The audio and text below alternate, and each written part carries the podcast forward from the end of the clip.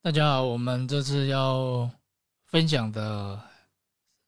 主要还是社会问题，它是怎么产生的？它是一个怎样的一个概念想法？那这也是我们在长期的些长期的一个职癌里面，就是一个职业嘛，在里面我们看到的这些个体上的问题。那这次我们用一个比较比较一个。大概念、大方向的，就是提升到这个社会这些问题，它究竟怎么产生的？为什么现在这些个体它会出现各种失常？不管是精神上的失常，还是生命经验的失常。所谓的生命经验失常是什么？应该说，生命经验的失常，它大概就是表现在几种上面。第一步工作嘛，就是这些社会问题，什么丁克啊、啃老族啊，反正就是这些有的没有。那再来就是离婚，再来不婚不孕，结婚了不生小孩，那这些社会问题哦，这些个体上的失常，他们没办法去呈现一个正常的一个生命经验，就是二十岁该做什么，三十岁、四十岁、五十岁、六十岁、七十岁，就是每一个十年的年龄阶层，他都有必须。承担的一个角色和一个责任义务的存在，但是为什么这些人他们没办法具有相对应的一个状况？他究竟是在什么样的背景产生的？应该是这样子。啊。那我这边要开头要讲的是说，哦，在过去四十年代、五十年代，那时候有一个人，他做了一个实验。我觉得他在没把这个实验，哦，它是一个叫老鼠的实验。他这个实验，我们拿来思考现在这个社会，我觉得其实是很雷同的，不能说雷同，我觉得几乎一样。因为我们自己本身，不管是在养鱼，我们以养鱼来说好了，其实最终都会面对你一个小小的鱼缸，你里面放三只鱼、四只鱼、五只鱼，它最终它会达到一个这个鱼缸它这个空间能够容纳的，就是多少的数量。你放三只鱼可能还活得很好，你一只鱼绝对很好活。那你当你一次放了十只，它在这个鱼缸里面，它的营养啊，还是说它的那些大便啊，就是那个有的没有的，它最终这些鱼就很容易死掉、生病啊，乱七八糟了。所以之前我在养鱼，基本上都死掉居多。然后那个也不是现在重点，那重点就是哈，之前那个白鼠实验，它这个大概是这样的，就是有一个人。他找了四只白鼠，然后他找了这四只白鼠四对，然后就先给他丢到一个地方去，然后这个地方他设计了一个，就是它具备有充足的水分、充足的营养、充足的食物，然后什么都充足的，然后他就给他丢着这样去给他繁衍四对嘛，然后老鼠你也知道都很很在那个繁殖都很快，然后一次生都会生一对，然后他就这样生生生生生。然后一开始生出来的，大家都很努力啊，奋发向上啊，就是正常的交配繁殖啊，反正社会行为全部都正常。那重点问题来了，当繁殖了一两年之后，就出现一个问题，开始大家的这个生存的空间就变少了，因为你越来越多嘛，你那个生到后面都几千只，吓死人。然后但是你的水跟食物都是正常的，可是。当你领地就是你里面的土地呀，就是你生存空间变少，所以全部的公属就变得非常的有竞争力，就是侵略性就变得非常强，那就是互咬啊、互相攻击啊，什么的乱七八糟的都来，就是攻击性都变强。那接下来在下一个阶段，因为你攻击性变强之后，你还是会繁殖的，还是会继续繁殖嘛？那以但是有一些竞争失败的，就是说啊，他也斗不赢别人，就是属于就是这个个体上是比较弱的，然后他基本上就放弃繁殖了。那那就是有一些就是落败的公鼠啊，还是比较没有用的那种公鼠，他最后就放弃繁殖了，就自己躲起来，等到自己死掉。那接下来又来到了第四个阶段，就越生越多，生到一个地方，基本上老鼠的繁殖力就下降了。就是假设原本哈。一年可以生一千只，它现在可能就生到六七百只，就越生的变得比较少，而且就出现一个状况，就是除了公鼠之间互相攻击之外，连母鼠也会开始产生那个攻击行为，有时候还会攻击自己的那个生下小孩，是把小孩子吃掉啊，还是怎样，还是不照顾小孩？因因为连母鼠它在一个生存环境如此恶劣。因为太过竞争了吧？原本只是公鼠有这些行为，但是现在连母鼠都开始要出去外面跟人家攻击啊，小孩子也没办法照顾嘛，出现了这种状况。而且那时候很多公鼠又出现了一个很奇怪现象，就是基本上它大概也没什么用处了，因为它就是持续被淘汰，然后就开始在整理自己的毛发，因为它没事情做嘛，因为你食物什么都充足，可是你没事情做，所以它就。就妈梳理他自己的毛发，然后自己整只老鼠让它变得就有有点光鲜亮丽这样子，然后这种就是看起来就漂漂亮亮。可是它没有繁殖啊，什么用用处都没有。那接下来又来到下一个阶段了，下一个阶段就变成说，因为连母鼠现在都出去外面，变得很有侵略性，小孩子也不养嘛，因为你那个繁殖率也一直越来越低，越来越低嘛。然后你繁殖越来越低。你最后就出现那个有很多，就是它就变得没办法繁殖嘛。然后你变成没有办法繁殖之后，那你的整个族群的数量其实就会慢慢的往下减少。那接下来到了倒数第二个阶段，就发生什么事情？基本上大部分的老鼠都不开始繁殖了，繁殖是他们的天性，他们也不繁殖了，他们也开始不斗争了。就是他们也没有互相竞争啊，互相的攻击性变强，大家就是这样子，就是好像就是这样子活着，然后反正就等待死亡，然后繁殖也不太想要繁殖，他都用的自己很漂亮，然后来就开始出现了意识混乱呐，还是说一些心智，就是他们的大脑退化，还是什么东西退化，他就开始是乱七八糟交配，就他妈公鼠之间也互相交配，还是什么母母鼠，还是什么？小孩子啊，什么，反正就整个社会化的这个行为，就出现了一个很大的一个市场。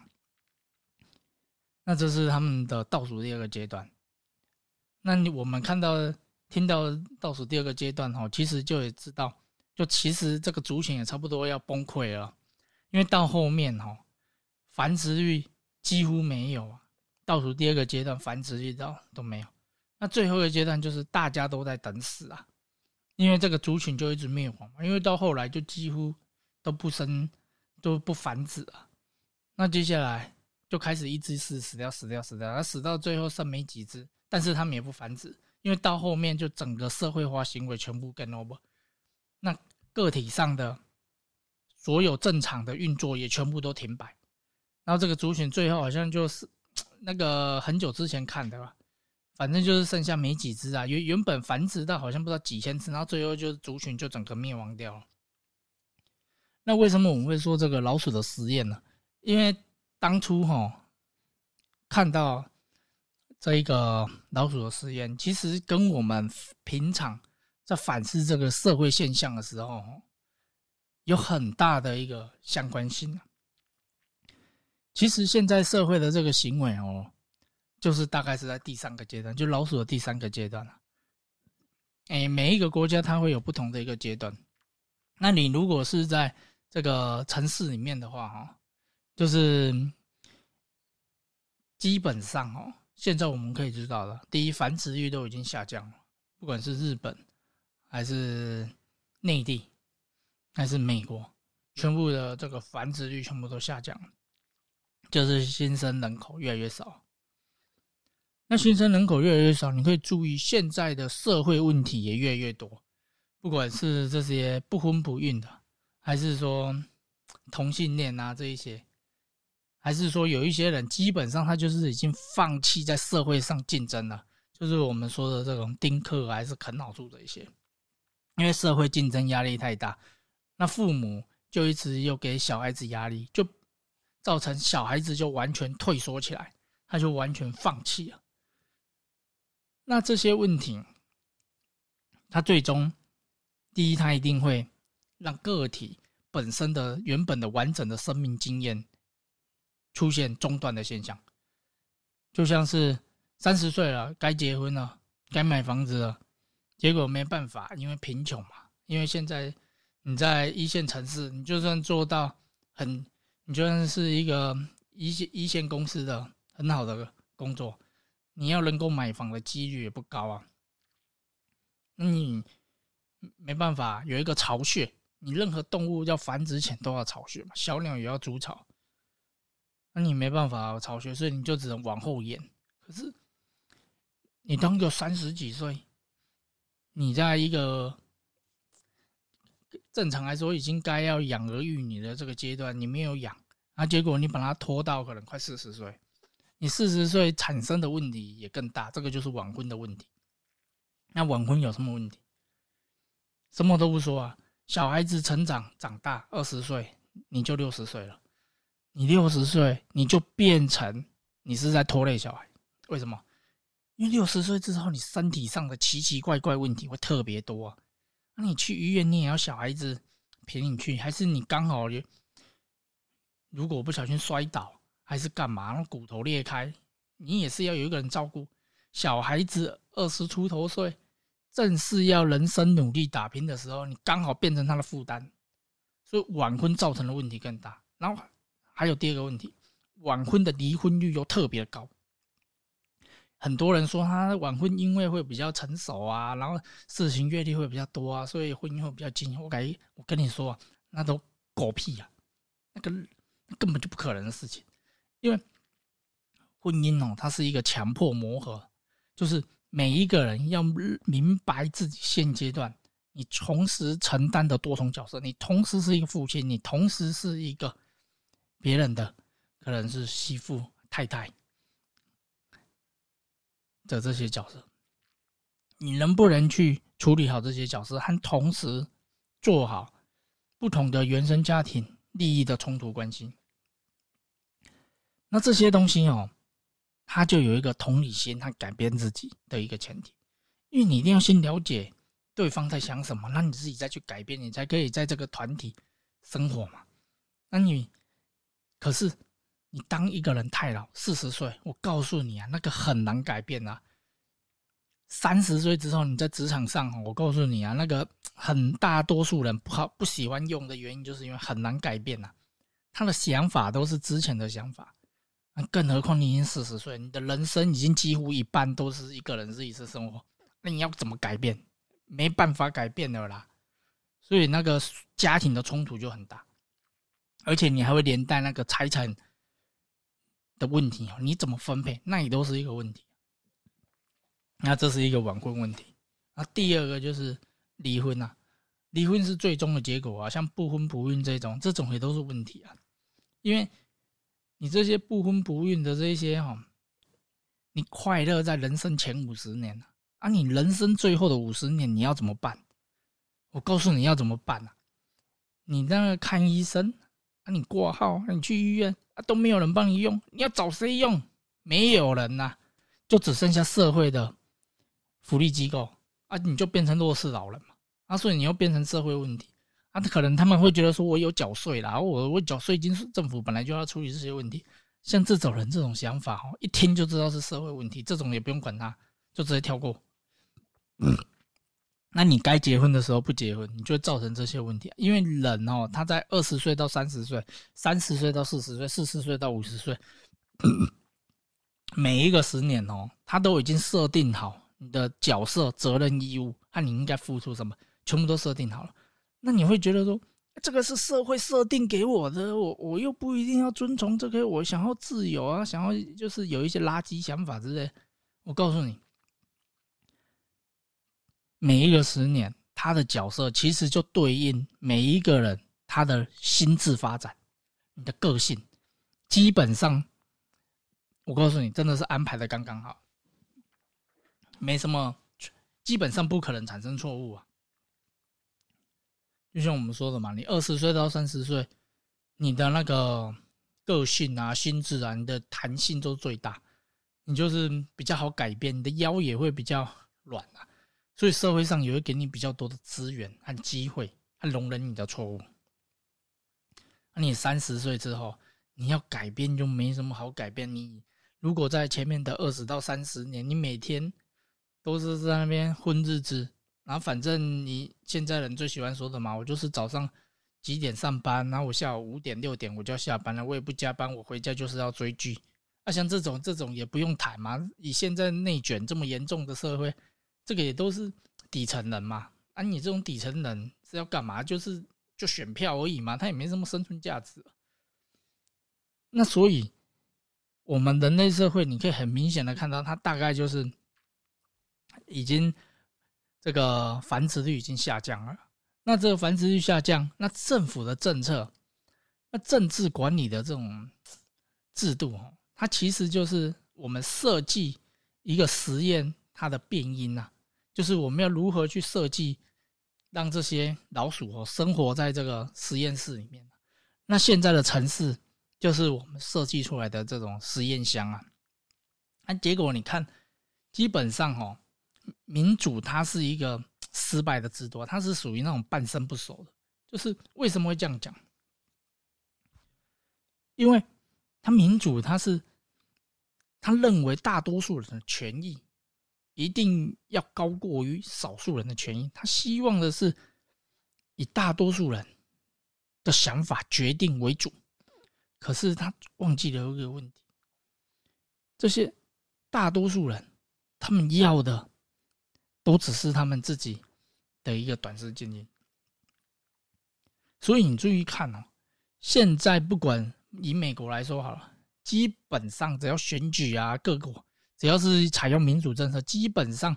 推出来的政策都是乞丐政策。什么叫乞丐政策？反正你就是把社会上没有生存能力的人，你就看要给他什么就好了。基本上就是这样，你不会找到例外的啦，你不会那什么叫做社会？就很简单嘛，就老人福利嘛，啊，你就是没有生存能力啊，所以就政府要拿钱出来嘛，啊，就拿钱出来养你。然后你那种什么工会游行，那那也就是你没有你的能力没有在进步嘛，你的能力没有在通膨嘛，那你就是能力没有在通膨，你就是准备要被淘汰了。啊，结果你一堆那个淘被淘汰的人，那全部集合在一起，然后就去反反抗反抗那个什么企业哦，还是什么？那美国现在不是有什么工会，那个汽车工会，然后在游行。你看到那一些，我告诉你，那赶快离得远远的，那种哦，绝对会拖累你。你如果要人生上一个阶级哦，完整丰富充实你的人生哦，那一种人，你你也不要去靠近他，那个全身都是负能量啊，都是都是在内耗而已啊。那所以说，我们看到了这个社会问题，它主要还是在于一个贫穷啊，因为。你在一个个体哦，你不敢去面对自己的生活经验哦，把生生应该有的这个生命阶段哦，也是被这个贫穷所限制啊。那这一些，他有办法改变吗？通常哦，也是八二法则啊，八十 percent 的人他们选择不改变。他们选择第一就划手机嘛，看抖音啊，然后来就是看电影、追剧，然后还有听那些网红。那为什么这几个有用？因为这些就是我们所谓的精神鸦片。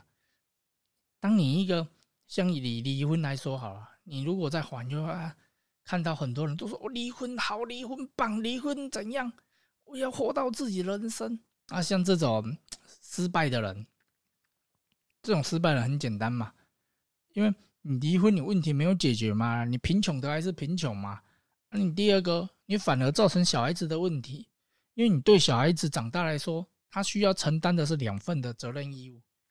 啊，因为你父母如果有生病还是奇怪的问题，你也是你变成说你父母之间没办法互相照顾嘛，啊，你就自己要去处理两份，然后所以最后小孩子就不处理嘛，他就放生了嘛。他就给父母放生，叫阿弥陀佛，一路好走，就完全不管他了。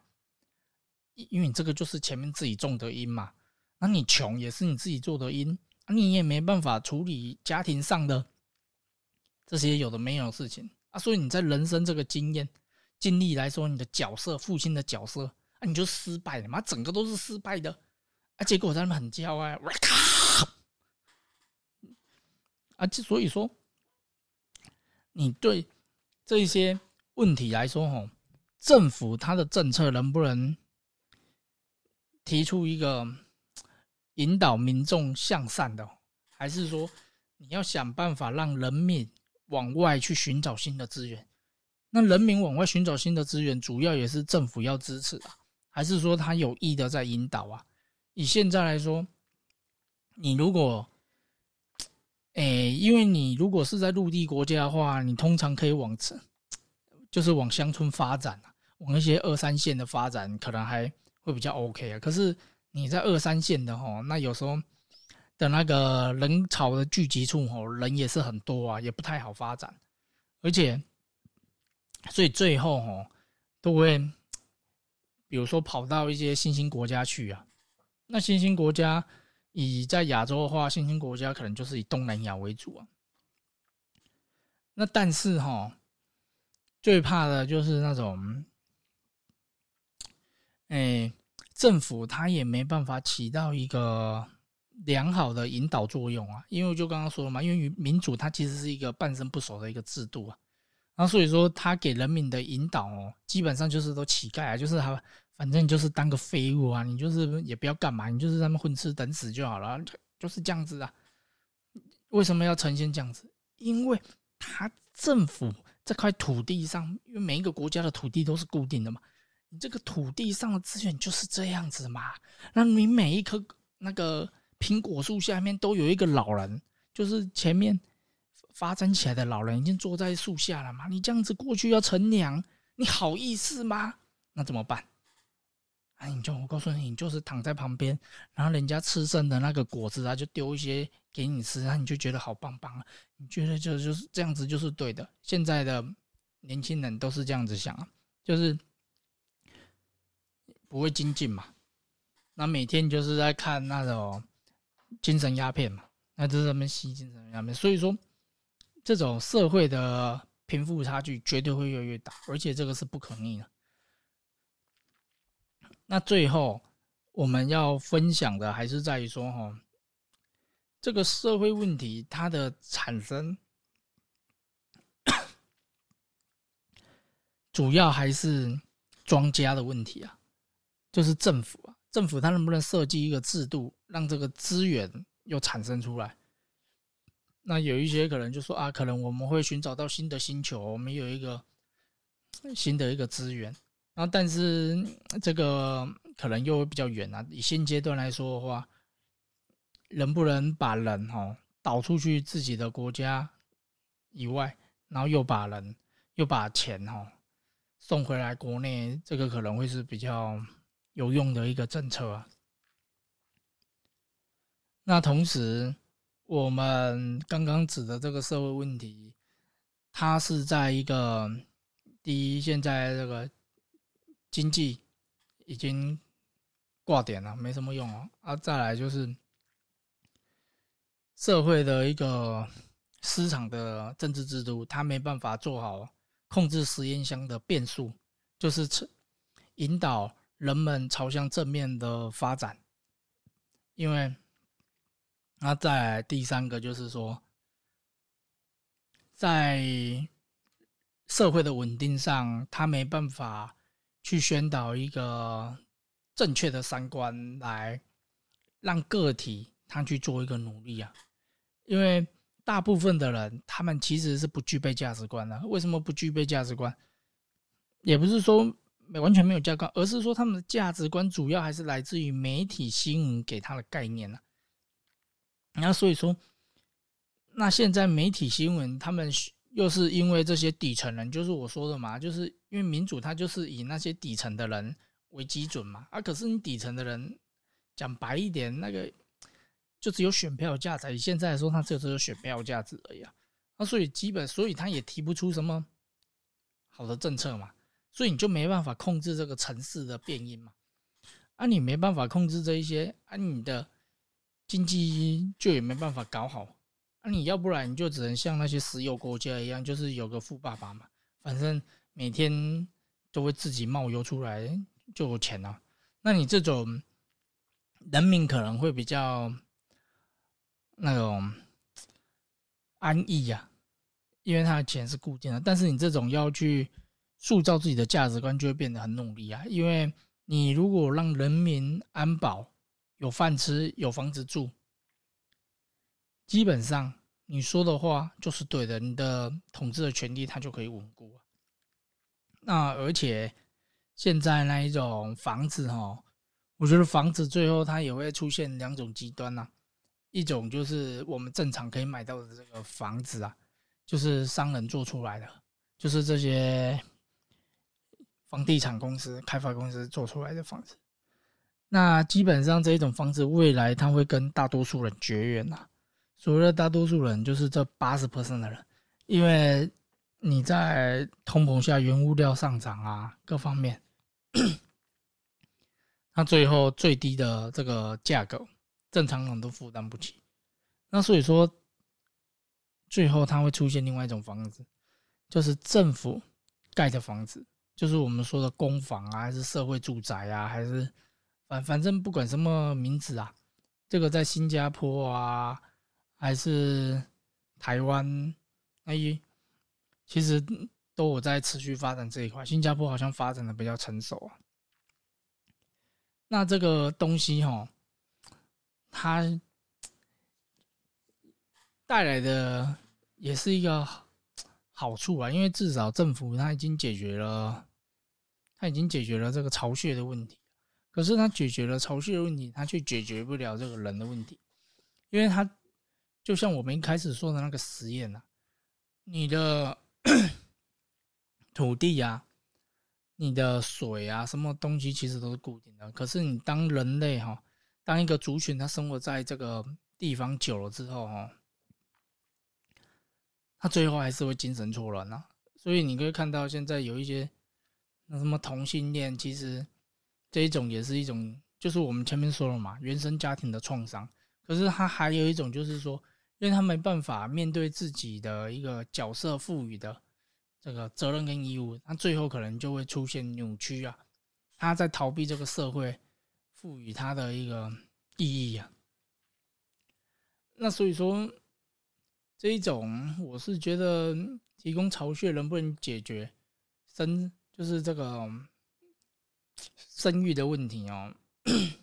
我觉得还是还是可以思考啊。我觉得我是不，我是觉得用处可能也不是很大啊，因为你就只是把一些没有生殖，就是没有竞争能力的人，就是原本。应该是透过一个新陈代谢，城市的新陈代谢，古代就是战争呐，去大量消耗啊。那可是你现在变没有消耗，就是变成由政府设计的这个城市哦，去把它，去去把它圈养起来。那你圈养起来，你最后应该也是会变成像老鼠一样，就是最后也不会生啊。因为我们也看过很多人哦，他其实就是。爸爸妈妈哦，就是把仅剩的钱啊，还是说就是一些东西卖掉哦，啊，去给小孩子买一个小小的房子啊，就买一个房子。那可是那个小孩子其实也没有也没有去怀孕的打算，因为这个哦，我也不太清楚了，可能还是要研究一下。因为每一个人他的生活应该也是。在一个在努力发育自己的一个竞争能力的同时，其实自己的心智也是会逐渐的相对应成熟。那可是你当你直接提供给他巢穴、水跟食物，但是他的竞争能力也不匹配，那他的心智就也弱智，应该也是弱智啊。那这种弱智发展哦，其实就是没有培育出独立的一个人格啊。比较常见的就是人家说的妈宝啊，妈宝就是比较强势的妈妈，就是帮助小孩子做了各种的决定，然后所以小孩子他没办法发展出健全的一个人格，那所以这种妈宝其实也是，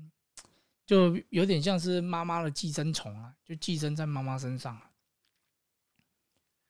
那基本上这是我们最近的一个心得啦，一个看法，在社会上的一个想法。他只是说知道了这种社会问题的，它大概是怎么形成的？我觉得可能也没什么用处啊，因为最主要还是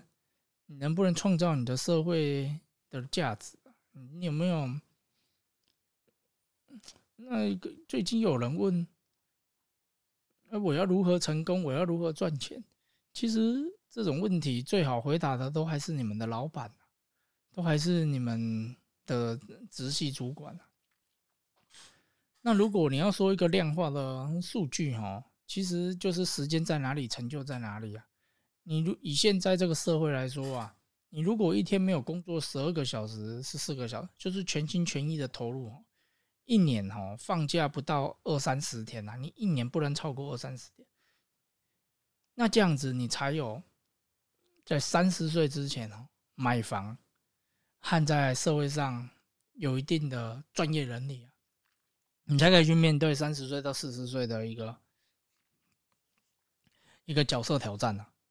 那可是，就很多人就觉得说，我说这个就跟乐色差不多嘛，啊，我就是不想要工作啊，啊，我就是不想要努力呀，啊，我啊，这反正就大概就是那些